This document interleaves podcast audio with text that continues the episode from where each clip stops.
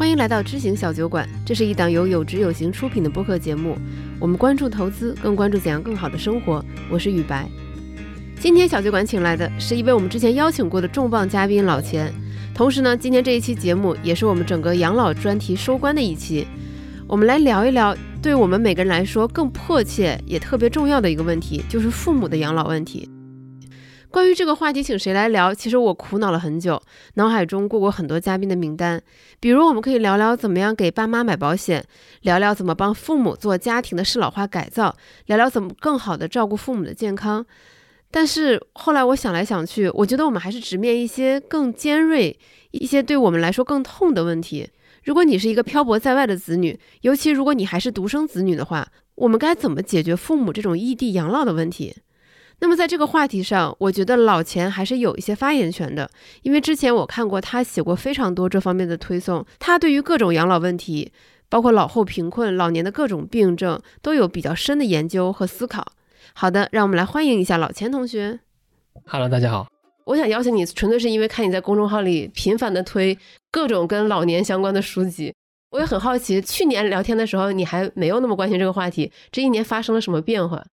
其实身边没有太多变化，算得上对家里边人比较冲击的，可能是，比如去年我姥姥走了，然后我妈妈的一个老闺蜜就是得了乳腺癌，还是需要化疗的那种，然后她照顾了一些，然后亲身见证了一些各种的，包括和她女儿的一些小摩擦呀，可能也有点被吓着，也有点有挺挺多感慨的。对，然后因为养老也是一个范理财必碰的选题嘛。又看了两本相关的书，就也顺手就推荐了一下。我记得你推荐了那本《病人家属请来一下》。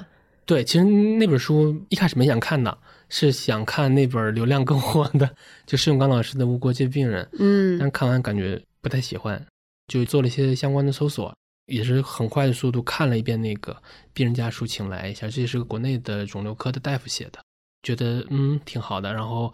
嗯，因为我我觉得这个事一旦你摊上了的话，肯定是一场需要把整个家庭成员全部动员起来，尤其是像我这种很碎片化的小家庭，肯定所有人都参与进来的，所以我就给我妈也寄了一本。你妈妈是在老家吗？对。哦，所以你就是寄这本书过去统战一下的。对。我应该是半年前在豆瓣上发现了一个小组，叫独生子女养老互助协会，每天都有人他在用自己的亲身经历在求助，他说我该怎么办。尤其是飘在一线城市，然后父母突然一下生病了，或者是一方突然又出现了什么问题，希望他回去的时候，他就会面临非常艰难的这种抉择。呃，我觉得这对于目前飘在大城市的很多年轻人来说，就是一个很真实的困境。你可能二十出头的时候没有非常明确的感知，但你在三十多岁，这个问题就会变得很尖锐，而且很现实。嗯，那这个时候其实很多人就会面临两个选择嘛，一个是自己回去。一个是把爸妈接过来，但是这两个选项它各有各的好处，但是各也有各的弊端。比如说，我们可以先讲，假设回去，其实对很多人来说，最直接的问题就是你回去没有可以对口的工作，尤其像对于比如说学计算机啊、金融啊这种岗位的，你回老家可能真的没有你的用武之地。我觉得可能考虑要不要回家，第一步可能就是这种自我实现和父母养老的分歧。那更现实的就是。回去的话，可能自己都养活不了自己，更不用说给父母看病以及支撑未来的生活。如果你现在让你回老家，你能适应那里的生活吗？其实你还好，你写自媒体的话，你在哪都可以写。对，其实我还挺期待回二线的。你有这个计划吗？呃，主要是看我老婆，如果她有机会回二线的话，因为我其实在哪都行嘛。呃，主要是迁就她的工作。对，那如果能回去，其实我还特别期待。想换一个活法，因为毕竟在北京也快八年了，这种人生也也过得挺够的。所以说，如果能换一个，其实还挺期待的。但是呢，嗯，我我懂你的意思，就我觉得这也是离开父母啊，或者说是离开人地分离、人离开家乡的人的一个缺点，就是当我们，比如说我我在北京生活了这么多年，当我回头再去接触我的爸妈，回头接触我的老家，我老家沈阳的。因为你从大学就离开，其实已经十多年了。嗯，那基本上无论是爸妈也好，还是家乡也好，其实都变成了一个他者。你是并不能太好的适应的。可能你看父母呢，又觉得父母是落后的一方，然后有很多的隔阂呀，感情上有没有没有那么的亲。那其实这种不太，也不能说不太和谐，就他有点就是和上一辈的关系，其实会影响到你们如果真的突然间生活在一起的关系的。包括我也是今年看的一本书，叫《张医生与王医生》那本书，我觉得好有共鸣。就是他写出，因为我每次回沈阳，我都觉得有点不适应。但我包括其实从小就是，然后我一直都识别不了那种不适应到底是什么。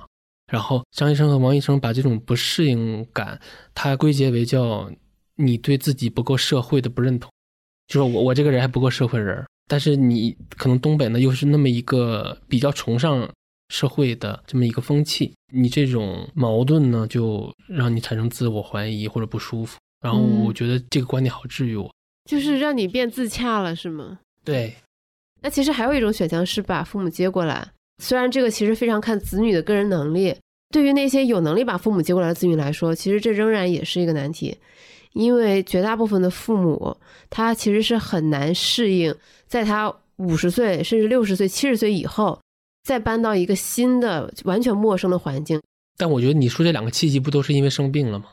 我觉得就是接过来倒也不一定，子女可能有个美好的愿望，就是我要安顿父母的晚年，或者是接他们来享福。那可未必，真的吗？那可未必。我觉得其实是一个嗯互不打扰的状态，但维持这种状态的最关键的一个因素呢，就是说父母是可以独立生活的。没有被疾病打扰的，我把我把这段时间称为就是你的养老蜜月期，从你半退休开始，或者从你退休开始，一直到你进入半失能失智状态这个中间的部分，把它称为父母的养老蜜月期。我觉得这个时间拉得越长，其实对大家都好。一方面呢，你子女多了更多的打拼也好，还是养育他多了更多的窗口期。嗯，对父母来说呢，你也可以享受自己的生活嘛。另外一种，比如说常见式的父母，比如去大城市当老漂。对，那你其实你的结局就是猫进次卧，照顾孙辈。呃，所以你是觉得说，像子女和父母，我们大家各过各的生活，过得很好，互不打扰，这其实是一种最理想的状态。但是这种理想状态只存在于养老蜜月期。对，你说把父母接过来，你回家过年待那一个礼拜，你觉得你能和谐 吗？你受得了吗？所以我刚才你刚才说那个，无论是说一个是人过去，相当于减少了收入，嗯，一个是爹妈过来，相当于说增加了开支。但我觉得这些契机都是被迫的。我今年就是写稿子的时候啊，看了那清华杨元随，然后北大的李玲他们关于老龄化的一些数据还有观点。这两个学者，杨元随之前被骂的很惨，为什么呀？就是因为你的观点太激进，也不能说激进，其实就把真话说出来了。他那些其实都是大实话。然后看了一些，比如半失能失智啊，完全失能失智啊，占你的这个。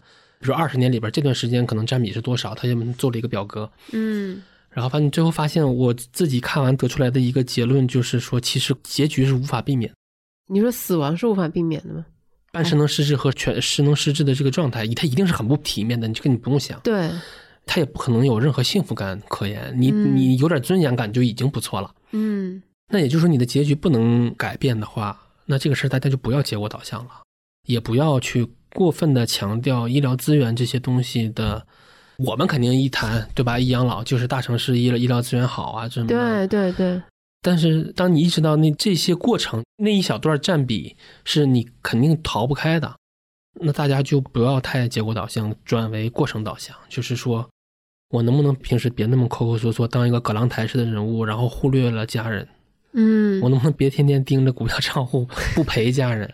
对我能不能不那么抠？嗯，然后我能不能想办法把这个养老蜜月期的质量和密度提高一些？我对我看完那组数据之后，就反正我在自己的这个想法上就特别变成了过程导向。嗯，把这段日子过好，可能我的人生的悲剧就从你办失能失智开始了。嗯，那个时候我觉得是不太容易体面的，尤其对这个七零后到九零后这种本身是独生子女，你生孩子大概率也是独生子女的。这个家庭结构来说，没有太多人会照顾你的，不可能像六零后，可能每个人生了两三个，嗯，然后可以轮着班儿。我们的爷爷可能八十多，然后我们的父母是五十多，然后大大家还都在一个城市，大概率，对，这个就很爽嘛。但我我们肯定是享受不到那样的未来了。这个观点呢，很多人会比较焦虑，但确实是是事实嘛。而且，如果说说就是当你以过程为导向的时候，你就不太害怕这些了。嗯嗯。我觉得一方面就是首先对自己的生活要更关照一些，同时你也要关照父母的生活。如果万一不小心发生那样的情况之前，努力去提升他的生活质量。当然，这个生活质量不是说把他接到大城市，这个就是提升生活质量，而是让他以他最喜欢的方式、嗯最舒服的方式生活。对，就像你妈应该在沈阳，应该也过得很开心。就相当于说，大家都已经，比如说我和我妈已经分开十几年了，嗯，其实谁对彼此的状态都挺自洽的。对，我其实很多烦恼呢，我因为我跟他关系还属于极其融洽了，可以说，嗯，就什么事都会说。我觉得很多人也就做不到这个状态，就是你你自己的可能报喜不报忧类的。但我就想说，其实每个人谁离了谁也都过得挺好，所以也不用太怎么着。但是呢，当父母真的客观上需要人的话，这个时候如果子女在身边，还肯定还还是好的，都放心一些嘛。嗯但是我如果我给打电话，比如说，哎，上午打了还不给我回过来，可能到下午我就有点犯嘀咕了。哦，对，还是会很对，其实有的时候有一种给打电话他没接，其实我是挺不高兴的。你比如说，如又打又没接，那可能再再我以为你慌了。就再多几个，我可能就开始瞎合计了。这种时候，你还是会去觉得啊，原来这个状态也是也是会被打破的，只不过过去十几年他从来没有被打破过。所以其实感觉还是应该尽可能的住在一个离父母没有那么远的地方。比如说，你妈妈其实是在沈阳，北京到沈阳也挺近的。嗯，开始自我反思，哎，没事，现在有飞机。你想过去，嗯，这么多年，可能四十个点的城市化率的提升，现在是嗯百分之六十五嘛，对，四十个点的，这你想一个点是一千四百万人，嗯，那这个城市化率提升的过程中，你想它有造成了多少人地分离的？对，就相当于这个群体是非常庞大的。就是这个所谓的打引号的移民群体，其实非常庞大的，对，上亿的中青年人，大家其实是打引号的背井离乡，对，从自己的小地方，然后飘到了城镇。其实大量的人都在面临这样的问题。对，然后你想，我们就不讨论钱的问题，先暂且不说。对，你和父母分开之后，你自己攒你自己的人脉关系，父母有在当地有他的人脉关系，然后慢慢的十几年之后，你发现当地的人脉关系和那个环境，还有你的父母对你来说都变成了一个他者，然后这个时候需要你过去或者父母过来，让谁切断自己的社会关系，谁都不会开心的，相对这是一个巨大的矛盾。然后呢，你跟你父母长期相处呢，你们的融洽关系肯定又不如那些没离开家乡，撑死人家大学走了个四五年，然后工作又回来了，相当于人家跟父母生活在一个城市，长期的接触，相当于你那个环境和你的父子关系都没有变成他者，就会融洽很多。这些都是背井离乡，然后去大城市打拼的人未来要面临的问问题对尤其是独生子女，那就更别提了。对，但独生子女其实我自己观察也有一点好，就所有事都是你的，你也不用想推。那如果有兄弟姐妹，可能大家还会想，还会互相推诿，对啊你去负责，我去负责，对谁多了一点，谁少了一点的，对。但是好处可以互相关照一下，对。然后很多事儿呢，比如你自己慌了，遇到事儿了，有一个亲兄弟姐妹跟一个朋友，大家的立场还是完全不一样的，就就其实有个人可以商量的，这个感觉我觉得特别好。朋友不能帮你陪床，但是兄弟姐妹可以。是啊，所以说整体看一定是悲观的。就是聊到这个话题，你很难非常乐观的去美化很多事情，或者是粉饰很多事情。就我们只能就是现实的来看待这个事情。对，然后但是我自己比较把自己宽慰到的是，之前看那个蓝小欢老师有篇文章，他就提到里边有有一个观点，他说无论是那个亚当·斯密看不见的手也好，还是说福利经济学也好，其中都有一个巨大的前提假设，就是个案天命。哪怕是一个高福利国家，当你从总量视角来看的话，它的前提也都是个案天命，它不可能去给你做到那么关怀，就其实他不会给你每个个体做非常精细化的关怀。对，比如说我把底线的这个水平越拔越高，但是嗯个体发财也好，个体幸福也好，个体体面养老也好，其实都是个体的事儿嘛，就是你对个案天命，你自己去拼自己的。就自己内心会宽慰许多。是的，那我们就先来到最有建设性的一个部分，就是如果和父母异地的问题无法解决，当然也就像你刚才说的，其实这个问题如果不需要解决，对双方其实都是好事儿。那我们在异地的子女，我们怎么样给父母提供更好的保障呢？有哪些方法？我先说一个想法，你拉长来看，父母的工作年限可能也就二十多年、三十年顶天儿了。你是说父母一生的工作年限？对对对，嗯如果你算到八十的话，我这个不太礼貌。但其实他退休时间跟工作时间其实是可以做到一比一或者一点五比一的，其实是很漫长的一段时间。对，然后这是一点。所以说，你单从钱去考虑这二十多年应该怎么过，好像也有点过于片面了，对吧？而且他这样后面那个二十多年是没有任何、没有太多社会义务的啊，这是我想说的一点。然后你刚才说的是，如如果和父母异地，对吧？对，就怎么样给他们更好的保障？我觉得可以从几个角度盘盘嘛。因为之前你写过一个那个个人体面养老清单嘛，那个你可以放到 show notes 里。对对，这个单子我肯定是会放到 show notes 里的，就是。选什么样的房子，当然是有条件最好。如果没有条件，咱们尽量创造条件。嗯，医疗资源多的更好，靠近公园的加分，然后有电梯的加分。嗯，配套成熟的加分，但是可能最大的加分项就是住的离你近。对，就房子买的离你自己住的地方近。但是呢，我我又想，如果你那个城市是一个地县城市，其实不买也行。不买房？对，因为不给父母买那个房子啊，但这个肯定会被人好多人喷，因为我我始终是一个。还是拿房子当资产的看的嘛？对，这两年大家也能看清楚了，就是决定你一个房子是否是资产的一个最主要的权重，就是它所在的城市嘛。所以说，如果你在低线城市，你给父母租一个也可以啊。嗯，因为即使在低线城市，一个稳定的长期的租约才是稀缺资源，房子不是稀缺资源。嗯，对，那你可得租一个就好了，可以不用买，我觉得。那如果你非要买的话，可能就就是我们刚才说的那个最大的加分项，离你自己住的近的地方。那句话怎么说来着？就一碗热汤的距离嘛。对，还想说一点，就是包括我在沈阳看，很多房产博主也总结过，其实如果是老破小的话，反倒低层更好卖。对，就一到三层可能就是差不多了，就再往上顶层的话，肯定是给那些很刚需、预算很紧的人去上车用的。嗯，对。然后，那你但这帮人可能会博一个加电梯，但如果你小区有地下室的话，也不用指望了。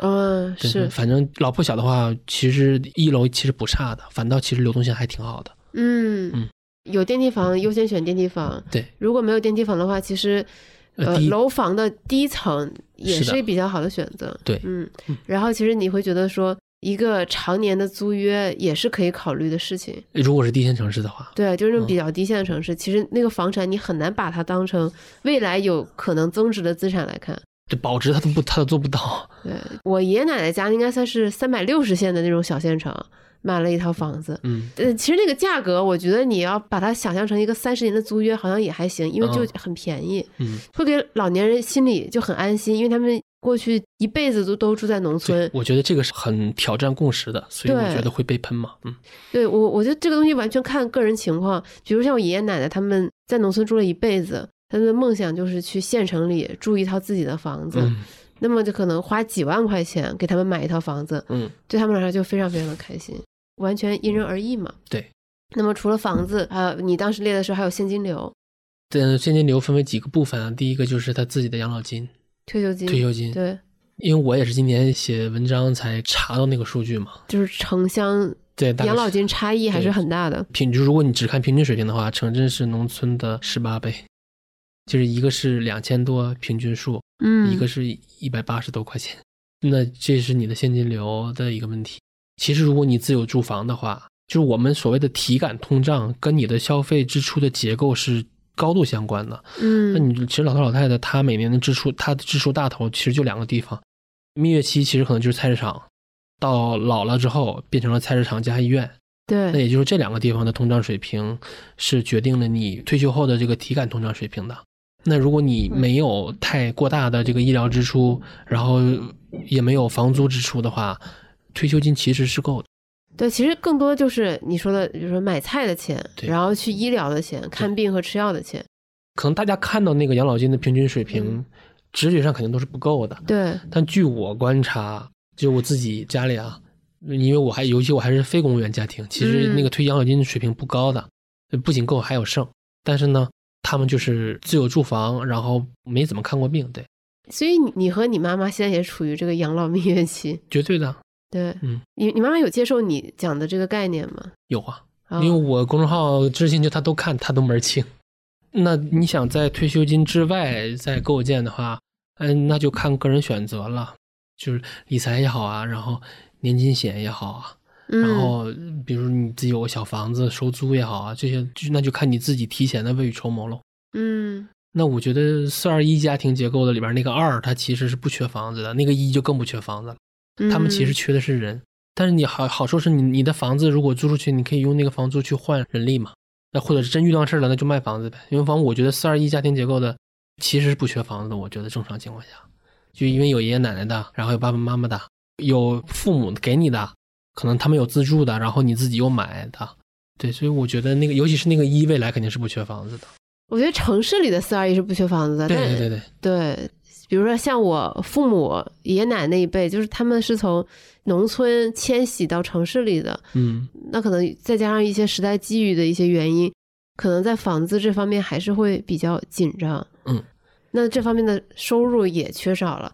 我觉得这是不是也是很多我们看到的很多老年人就是非常低功耗的生活，拼命攒钱的原因？嗯。因为这个是他们最稳定的攒钱的方式。对，然后我觉得，那你说这个想给未来送一些现金流，嗯当然标准答案我们都知道，对吧？就是那些理财产品。但这里边有一个问题，就是第一个，你给未来送钱，你是要送二十年后、三十年后，但是这个九期你能不能坚持住？你能不能不把它清掉、不卖掉？因为这个中间可以发生太多事儿了。嗯比如说我们这个年纪的话，嗯你要不要置换？孩子怎么怎么着的？父母生病了怎么怎么着？就是说你有太多的这个可以卖掉，把你送到未来的这笔现金流，这是第一点。第二点就是说，因为养老问题它都是二十年后、三十年后的问题，而且你二十年后、三十年后，你首先面对的不是自己的养老，而是你自己爹妈的养老。就你给你自己规划，那就更晚了。嗯相当于它是一个超级延迟享受的事儿。那你怎么把这个事坚持下来？我怎么坚持的给未来的我自己或者我爹妈送现金流呢？我觉得那个动作，它其实最重要是非常的容易，然后呢，你做这个事儿的心理成本又很低。我可能我自己想来想去啊，可能每天十块钱的定投，自动的。这个答案可能并没有什么新意，但其实你仔细想想，我觉得这个事儿还是相对来说还是能很无感的，心理成本也体也低，资金门槛的运行下去，对，对吧？你不用管它，然后你一天定投十块钱，其实占比又很低，就它越无感，其实这个事儿越好。那可能一嗯年才存个三千多，但你想，你如果就是持续下去，会存多少年？其实这个事情让你就是你办的越鸡肋，越安全，因为你越重视这笔钱，你越容易把它花掉。是因为你毕竟你未来可能你人生还有很多 gap 要要去跨越的，那这笔钱其实你随时都可以用嘛，但它非常鸡肋，你可能就不用也就不用了。所以我真觉得一个定投，然后可能一个养老 FOF，然后每天我投个十块钱，你也嗯不心疼。其实既可以解决可能未来在五年、十年、二十年后的父母养老问题，同时也是在为自己的未来的养老也在做准备。嗯，就是一旦生了大病，你有办法去解决。像我爸这次做手术，他就非常生气的发现，他之前买的保险，他应该是两千年前后买的保险，那一定被坑了。保额五万块钱，他应该交的钱都有好几万了，然后最后保额五万块钱，他就很生气，然后也保不了他这个病，然后他就觉得，哎呀，商业保险都是骗人的，后来我找一下那张图，嗯我忘了，应该是九三年到一几年吧。就我们的呃寿险的预定利率上限都是百分之二点五，也就这段时间所有买的一定是避坑的。，OK，因为你想同期的 GDP 是多高，M 二是多高，然后呢，呃，我们的这个人均可支配收入，你赚的钱都在涨，那些也就是老百姓的这个时候正是居民部门的财富创造的时候，医院医院也要涨价，对，然后这个时候你买了一个收益率上限是百分之二点五复利的这么一个理财产品，你绝对是被坑了。为什么被坑？是因为八几年的时候，九十年代初，你存银行一年年化利率都百分之十，你说那个时候卖出去的保单，其实保险公司卖一单亏一单，所以后面嗯很长一段时间其实是在给之前补课的，但导致就是我们爸妈这辈儿，那是八零后买的保险的体验都非常不好，然后把保险行业的名声也干坏了，医院里面的通胀又在快速的飙，对，前辈一些的人会对保险体感不太好，也是因为跟这个事儿有很大的关系。是，就其实跟时代背景关系很大。我一听我爸说他那个重疾险保额五万，把我逗笑了。我想说，怎么会有一个保额五万的保险？他还兢兢业业交了二十年的钱。嗯，哎，你说这上哪儿说理去？应该是交了十年的钱，你就是上哪儿说理去？没地儿说理。嗯然后他这个病还不保，反正就特别好笑。对，还是病人家属请来一下那本书里边那个医生说他自己亲身感受的，医院里面的这个治疗费用不会变化太大了。哦，对，这是他自己亲身感受的，因为 GDP 增速也在那儿，嗯，然后呢又有集采在帮你灵魂砍价。嗯，然后我今天还看到一个数据，就是三甲医院的人均的门诊费用，然后三甲医院的人均的住院费用，它的同比有的是微跌的，就是负哦。百分之一点几，好像是门诊费用吧，是稍微涨了一点儿，也是百分之一点几。所以说这里面的物价甚至比 CPI 还要低，所以所以说你的医院通胀很低了，你菜市场通胀你是可以挂钩那个 CPI 的，嗯，也就是说你的菜市场通胀和医医院通胀这两个退休老人最大的相关体感通胀相关性的这两个数据，其实都都不太涨价了。那这个时候，保险的作用不会像以前的坑爹了。没有那么坑，然后你如果比较理性的筛选，其实还是能够买到一些对你未来能做到比较好的保障作用的一些保险的。对，而且现在预定寿险的预定利率上限是百分之三点五。嗯那你想想，这两年的 GDP 是多少？未来的 GDP 会是多少？现在我们算是最好的情况是我们可以在中等的这个增速平台，也就百分之五到百分之六这个平台嗯维持越久越好。如果这个台阶要再下去一点，那可能到百分之三那档。嗯百分嗯之三那档大概是美国过去二十多年的这么一个增速平台。那你想，当你面对的是一个在这种环境下，我们买到的是一个预定利率三点五还是复利的？当你处在这个环境下，我就特别理解为什么，比如说欧美的人他会觉得他自己的养老的储备方式是买年金险，对，因为性价比已经出来了嘛。嗯，只是过去十几年那段是相当于被被他们赶上了。为保险事业做贡献了。那这就是保险，相当于说你既有医保又有集采，然后现在又有惠民保，再杠上一档就是也很便宜的那个医疗险。所以说这个医疗支出是很大程度上可以被对冲掉的。嗯，就我们刚才讲的，更多的是偏实实在在的一些保障。对，对，但是我觉得刚才你说了一点，我觉得很重要，就是未来我们父母退休，他其实是要面临二十年、三十年甚至更长的这么一个时间段，然后这段时间他又不需要工作，他可能是需要找到自己新的生活节奏、生活意义的。那这方面我们有什么可以帮到他们的吗？比如说你给你妈寄书，这个我觉得不太能逼迫吧，但是我觉得你让你父母尽量的延长这个养老蜜月期。嗯，其实养所谓养老蜜月期就是你身体健康程度嘛。对，就身心健康程度，我觉得对是，，尽量延长的话，嗯就其实对谁都好。你对子女来说呢，你给他多出来了他挣钱的时间，嗯因为他那时候也要养育自己的后代了。对，那对你自己呢，肯定就是，如果我们我们把半失能失智那个状态称为就是最后不好的那个结果，嗯，那你肯定越晚进入那个状态越好嘛。对那所以说，我觉得健身可能是真的是最好的，就既既鼓励父母健身，对它既可以 Q time，然后又能保持你的这个肌肉的力量活性啊。嗯，哎，还真的是，我这次回去就跟我爸说，我说你，你还是去健身房练一练吧，因为他那们平时就在那儿多好啊！因为因为他们平时就是最多是饭后去快走嘛，我爸妈也喜欢这个，但是我爸挺高的，很明显能看出来他以前非常挺拔，嗯现在背稍微有点驼了。为什么会驼？其实就是你的背部肌肉在萎缩。就我就跟他说，要不我给你办张健身卡，其实你可以练练背部肌肉，嗯不然的话，你未来发现自己变得成一个就是那种佝偻的那种小老头儿，你自己也不开心。但其实你要练练你的背部肌肉的话，它可以防止它萎缩的太快。嗯起码可以延缓这个时间。然后包括你看以前的话，我们会说很多老年人退休了之后在工作，其实是为了家里解决经济问题。但是我觉得我爸妈这种情况，我会鼓励他们继续工作，是希望他们继续能找到生活的奔头意义，把他们的生活填充起来。嗯，所以我一直鼓励他们之后继续工作。是的，我二零二零年开始就自己在家嘛，我才一年啊，就基本上就把好多社会关系也都断开了。嗯，因为其实那时候大家也也居家，或者大家也怎么着的。对，然后我因为我也不太社交，嗯，每天就逛公园，就一年就把自己带废了。所以我觉得父母就保持较为充分的社会关系很有必要的。对上上老年大学什么的。对，然后你刚才提到那个健身，就我我妈最开始是我上大学之后，她完全没事儿了嘛，自己一个人，然后一人吃饱全家不饿，什么都不管，她她需要有点事儿去去消耗时间，是去练了瑜伽。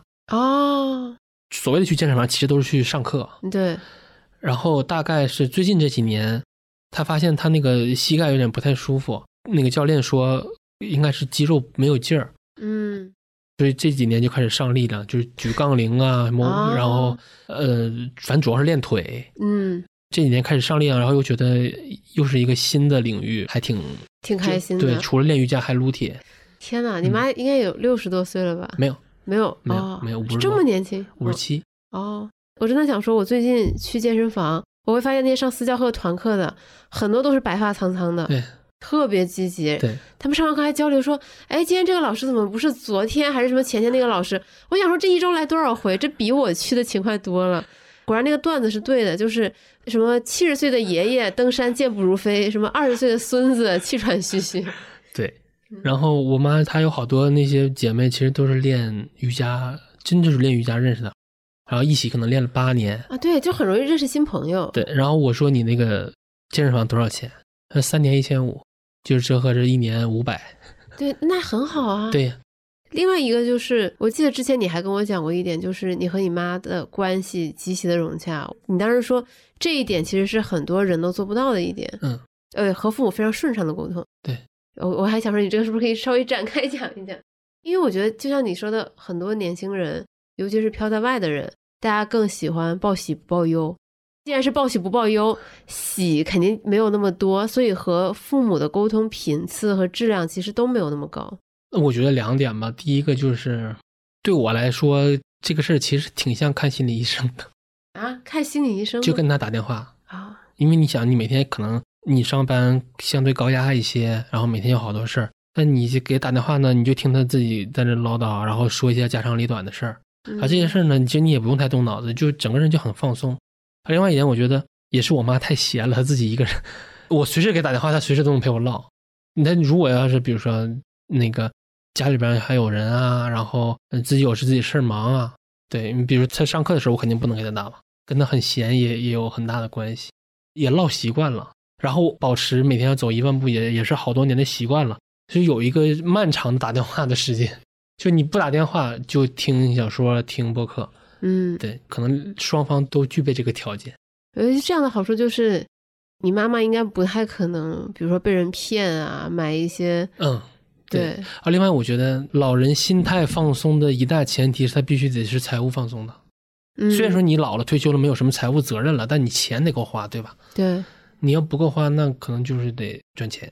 那你老人打工也是可能一天八个小时，那对吧？对然后呢，我觉得你心态放松，真的得财务放松才能，这个很好理解的，对我们来说也是一样的嘛，嗯，对吧？？哎，那养老院你觉得是一个可选项吗？父母会吗？我想问，就是说，如果他有的选的话，他应该不会愿意去吧？毕如果能住自己家里的话，我觉得养老院是一个解决方案。你自己能照顾好自己，为什么要去养老院呢？你大概率单间也很贵，对吧？我爸我妈经常就是，哎，我跟你讲，我们老了一定不指望你。对我跟你爸到时候对吧，就是找一个地方就住，或者去了一个养老院，我们是死是活都不要你管。想说怎么突然这么决绝的要跟我断绝关系一样？但是我觉得这其实能反映出父母内心一种比较深层次的恐惧，嗯因为他也不知道未来是什么样子。这个事儿其实跟生娃某种程度上就是在你的心理压力层层面还是挺像的。就是呃，如果你生，所有的问题都在眼前；你不生，所有的问题都在都在以后。对，其实养老也是，因为它是所有的问题都在以后的。你生娃相当于说，当你把娃看成了一个代价，因为你生了就麻烦嘛，对吧？嗯，就有照顾他，然后各种支出啊什么的。那你不嗯生的话，就是是你的要要代价是在以后才还的嘛。OK，但是你还是决定丁克，因为你想好了，就是我要把代价分到以后。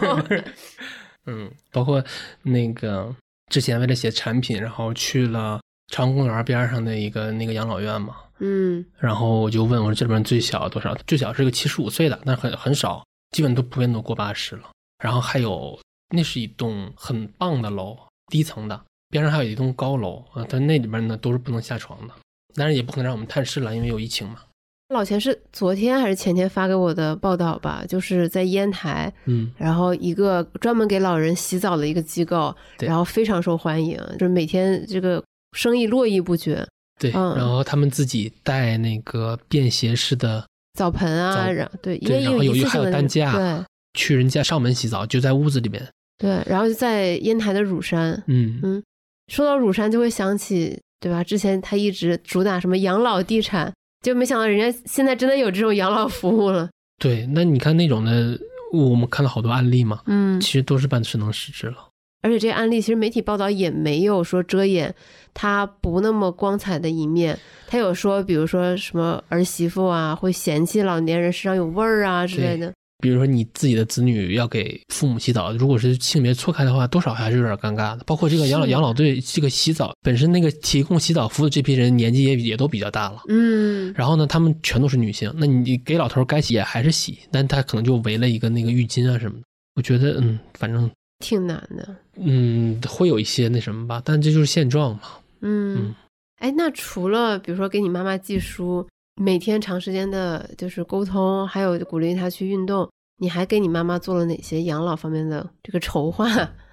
房子保险，哦，都买好了。对，就是那房子应该也是完全符合你的标准，什么什么靠近公园啊、电梯房啊，等等等等等等。，对，一个容积率只有一的，哦，嗯，然后保险还他还比较那个，因为他去年那个老他的那个好朋友得了乳腺癌，嗯。然后是身边有几个就是那个老姐妹也被吓到了，他们也知道我是干什么的，然后就托我妈过来说想找我买保险，想买那个重疾险，然后我说买不了了，我说就别买了，就因为也都五十多了嘛，没必要了。然后我妈是我是五十岁给她买的，她五十岁保二十万保额，然后嗯每年五千多，呃，嗯，最开始还嫌贵，然后那些钱都是我来交嘛，但他妈当时也是好一顿劝啊，对，然后但是现在他就觉得特别，我儿子给我买了重疾。对 对，就是因为尤其是当他看到 他的老姐们买不了买不上，他就特别开心。你也知道，就是这心态太真实了。对对对，那其实那些人之前肯定也是不在乎的嘛，但也都是看到了自己身边的人，他才意识到，但确实是也可以，但没有性价比了，就没必要了。你都都倒挂了，你还买它干嘛？你这话也说的太 太真实了吧？我因为我就是这么跟他们说的嘛。都五十多岁了，就别买重疾了。对，然后其实现在也还好，因为他一个月就是那个医疗险一年也才一千多，嗯，但是这个随着年龄增长会飙的特别快的，就他保的这些医疗的可能会呃，就你的医疗，险会越买越贵，嗯，因为他一年一交嘛。对对对对对，所以我甚至觉得，其实可能你买一个低金额的年金险，这个钱干嘛呢？这个钱就用来补充你未来买医疗越来越贵的医疗险的钱的，就这个年金险根本不是用来花的，哦，因为可能你把它当成一个组合。对，如果你八十多岁的时候，因为你如果没没没还可以续保的话，嗯可能就大几千了。那你买个医疗险其实很便宜了，因为你只需要让它每年释放出可能嗯三四千块钱嗯，就够了嘛，相当于说它去 cover 掉你的保费的通胀。嗯，你觉得未来这种异地养老它还会这么普遍吗？还是说这个趋势它可能会减缓，只是说存在于我们这一代人？这个我没办法说，因为我我一般这种问题我可能更愿意去找总量数据。嗯，但我觉得肯定会有的吧，因为你想四十个点呢，每一个点就是一千四百万人。嗯你异地说白了就是，要不然你人回不去，要不然呢，你在的城市呢，你买不了，就是房子不足够呗。说白了，嗯嗯，也是还有个问题就是很多你不想，不想生活在一起，是吧？对对，因为很多原生家庭，他说白了还不如朋友呢。嗯，也有像比如说你和你妈妈，大家在各自的地方，其实生活都非常的完整了，你的社会关系也非常的稳定了。是的，如果我妈来了，我我给她租个房子，我是完全没问题的，但她肯定也她肯定不开心啊。就是这个东西，如果没有一个迫不得已的理由，应该没有人愿意会去打破这种状态。就我现在特别理解，呃，就包括我的很多同龄人嘛，二十出头的时候，就父母老是说你回老家吧，啊、你回老家工作吧，什么又是父母给你找工作，又说这里就各方面你我都有认识的人，我现在才能理解父母这些话是意味着什么。它意味着他可以把他的那些社交关系复用给你，然后这样大家就会有同样的环境、同样的社会关系。我们又是一家人，很紧密的生活在一块土地上。对，如果你一直在外面飘着的话，那你就会在另一片土地上生根。我们真的是彻底的分离，对，嗯因为你像对我们来说，可能人地分离是我们认为很稀松平常，甚至理所当然的是时代环境。对，但比如说对我们父母来说，那人家小时候是农村长大的，大概率、嗯，就是人地一家人或者一个家族在一起，一直在那一个村子或者一个县城。那才是人家理所当然的，人家人家熟悉的，所以说可能这也是一种错配吧。但是对于年轻的我们来说，我们以为自己就是去大城市打拼，我们不会想到那么多，然后想到说大不了过十几二十年把爸妈接过来，我们就是往往会把这些事情想得太简单和太理所应当。嗯，就原来我这个话题真的是越聊越沉重。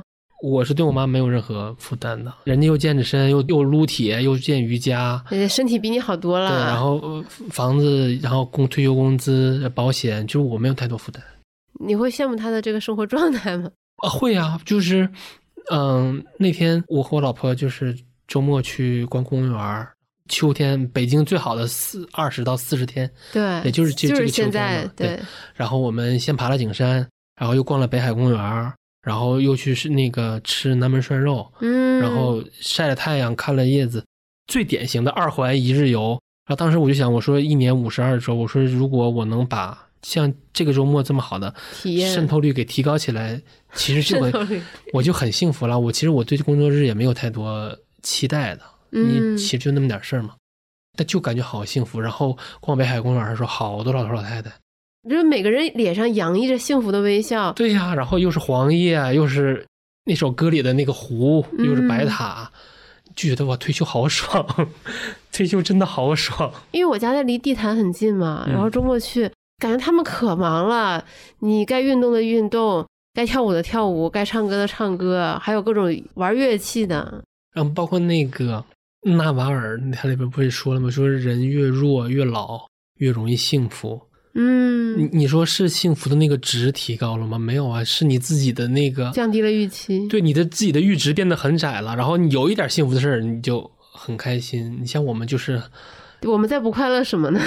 我觉得可能是我们的欲望比较高吧。嗯，就像我看我们的阈值很大，对，但是呢，你的那个幸福的那个值，虽然人已经挺高了，但是没没有把它充满，我们就嗯觉得没什么感觉。但可能你越老越弱，你期待越来越低，就很容易幸福了。感觉你过去一年对于老年人的观察真的很多。因为去年跟你聊的时候，你还在聊你观察你的各种用户嘛，都是嗯应该都是二三十岁的那种中产家庭，可能也是有点躺平心态了吧。然后开始畅想美好的退休生活了。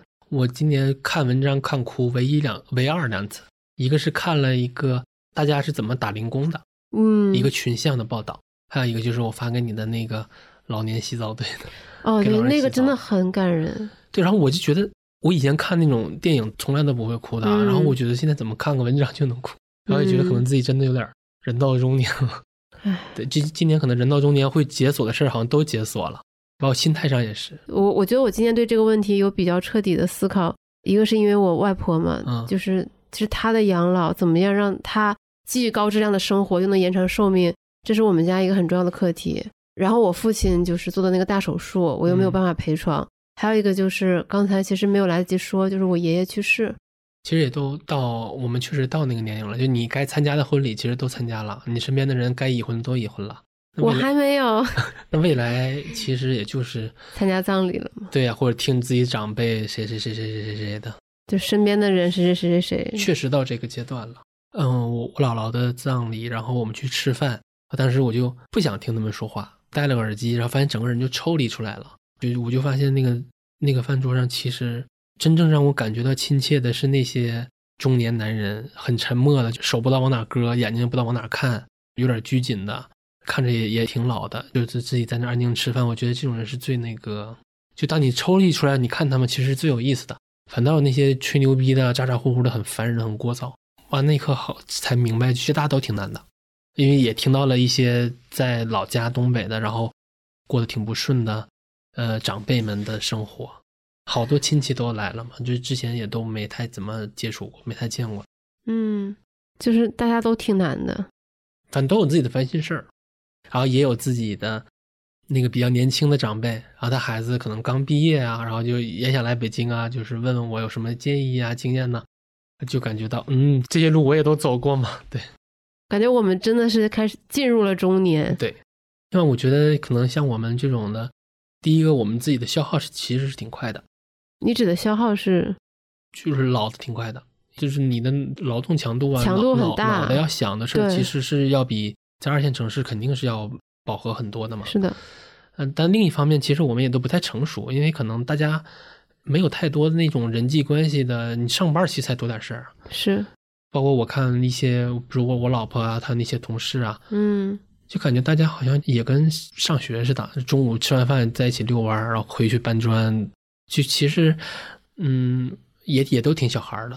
对，嗯，其实因为人际关系很简单嘛，嗯，用东北话说不够社会，就是大概是那种状态。第一个你自己消耗的可能还内耗还挺重的，但另一方面呢，你成熟度也也没有太成熟，也挺好的。其对，然，然后突然有一天你意识到说父母老了，嗯这就是我今年非常真实的心态。当我知道我爸爸真的要去做手术的时候，然后我就开始在想，因为毕竟是脑部手术，它还是有一定风险的概率在的，你没有办法控制自己去思考说万一真的发生了你该怎么办。然后那个时候觉得非常的手足无措，我还有个朋友，他爸爸是中末期，是什么？就是嗯肿瘤，哦，然后中末期，嗯他他爸爸还不知道，嗯也没有跟他说，跟家属说的。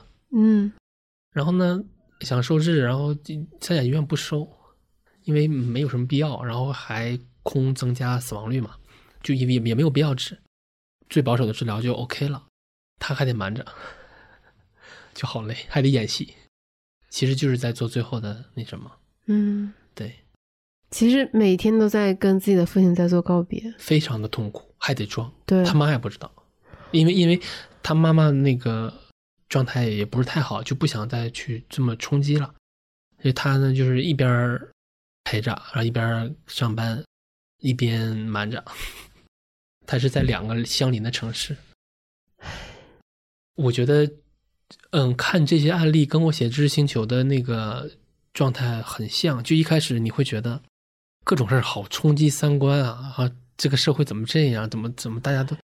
但你看多了，你你那个阈值就被提高了，你就人就有佛性了，就觉得哦，这其实好也正常，都这样，嗯嗯，大家都不容易，就淡定了。对，嗯，我记得一年前刚跟老钱录播客的时候，当时老钱聊到了一个自己用户的一个故事，就是说他们家突遭变故，然后那个时候你就笑了一下，我想说这人怎么这么没有同理心？但是我觉得今天聊下来，我发现说其实有的时候笑是你表达无奈的一种方式。其实这不就像我们父母一样了吗？就看你也开始对苦难的这个忍耐度很一下就变高了，对，就也有点麻木了。其实那是无奈，不是其他的任何的意义。嗯，可能对于这些漂泊在外的独生子女来说，我觉得今天一个多小时聊下来，我会觉得说，首要的是你先要关照好自己。对，嗯包括那个暮色将近，谢谢你推荐我，我觉得那本书写的真的太好了。是吧？我我就觉得那个书其实还，你说它是讲养老的吗？根本不是，它是讲一个衰老的过程的。对他讲一个八十九岁的人他真实的感受，对，然后我是觉得这老太太，我觉得她也已经破罐破摔了，她可能觉得我，反正我也快死了，我他妈什么都敢我说什么都可以。对 因为她，你想，她办的那些事儿也都是很多也都是违反公序良俗的。对，他做的很多事情都是非常政治不正确。但是你作为读者，你看到时候，你会觉得说，哎，他都八十九岁了，那又怎样呢？对呀、我爽不就行了吗？没有比这个更重要的了。这个话可能听起来也不太对，但我觉得对他那个年纪来说，确实是这样的。对，而且他其实也进行了很多思考和反思。那本书我也想给我妈看，他其实给你提供了很多勇气，对，他真的是能给人很多勇气，对吧？就是你一个非主流人群，你说收入也不高，对，然后呢没买过房子，呃对他没有任何的理财思维，对，也没买过房子，也没结过婚，也没生过孩子，对然后也没有多少钱，对。嗯，但是呢，你会觉得啊，相当于人家也有自己坚持了十几年的好爱好。他也有自己喜欢的事业，对。他喜欢做编辑，其实啊，对，人家人家沟通的作者还还有伍尔夫，我记得。呃，对，还有奈保尔，嗯诺贝尔文学奖获得者，最后最后他住的地方还是靠他表妹的接济，然后他还对他表妹的孩子又不好，你就年轻的时候啊，嗯，所以说我觉得那个可能我们看还一般，应该给父母看，大家、就是大家可能更会换位思考吧。对我觉得看了以后，我真的会有一种很治愈的感觉，对，就会觉得说，好像很多事情你其实不用害怕，包括你过去让你很纠结的一些事情，你觉得我做的不好，做的不对。当你真的站在九十岁左右的这个维度再往回看，是的，那些都是啥呀？对，嗯，而且我觉得也不用给这本书贴上什么女性的标签儿，我觉得我觉得完全没有必要。是的，他还讲了他怎么样给他妈妈养老的故事嘛。他当时是把一周分为四加三，四天在伦敦，三天去嗯陪妈妈。后来发现自己就完全垮掉，最后还是是靠护工，我觉得是的嗯你说什么呃，让父母怎么发现自己的爱好，怎么过好自己，你给他看这本书就行了。就他甚至教你怎么当一个混蛋。就怎么样让你在老年的时候活出自我。对，因为我记得我当时就是气笑了，然后但是又觉得嗯挺好的。他说那个他第三者插足嘛，啊他，说我既享受到了爱情，我又不用在厨房和什么做享受那些做家务的烂事儿。对，我说这个人的私德得什么样？但是你想，好像还挺又又又又挺真实，挺可爱的。你一个老太太跟你讲这些事情，你真的，你你根本不想去什么批评她或者指责对她，。所以我觉得私下讲，我肯定也是希望自己的家人是快乐的嘛。对，那你如果你觉得让你能像他一样快乐，我觉得也也挺厉害。他肯定是一个非主流的叙事，你也别拿那些条条框框来框住我。嗯，嗯，对，我觉得挺好的。你这这提醒我了，我应该给我爸妈下单一本。对，这这本书也推荐大家讲一个老文青怎么 对，怎么样正视自己这一生，以及过得有滋有色的故事。对，然后怎么自我剖析，怎么不要面子，把一些脏事乱事都跟你说的挺好玩的。对，而且这本书还很薄，对看起来特别快。然后里边还有一个金句，也特别想和大家分享。他说：“呃，死亡并不可怕，但是就是衰老啊，走向死亡那个过程还挺可怕的。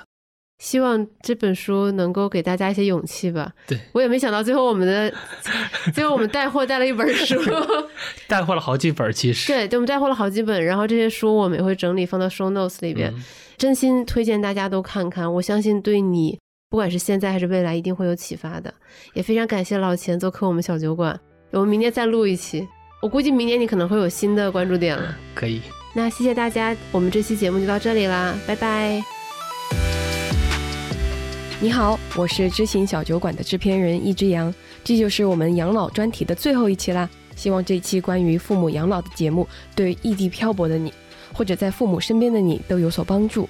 对了，养老专题的前三期节目分别讲了如何预防老年诈骗、个人养老金政策到底是怎么回事儿、个人养老又该怎么规划。如果你感兴趣的话，可以翻一翻节目列表，它们分别在第五十八、五十四、五十七。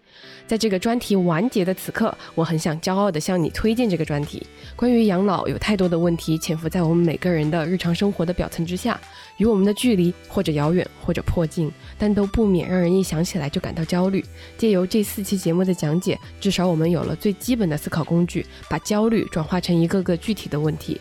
如果你觉得以上的节目还不错，还请多多分享给你的朋友和家人。如果你觉得知行小酒馆做的还挺好的，欢迎在苹果播客，也就是 Apple Podcast 上面给我们五星好评。如果你想试着了解一下投资理财，欢迎下载我们的 App，有知有行，读一读投资第一课。最近我们还上线了知行对话功能，你可以通过点击 App 里的对话气泡，更及时的联系我们。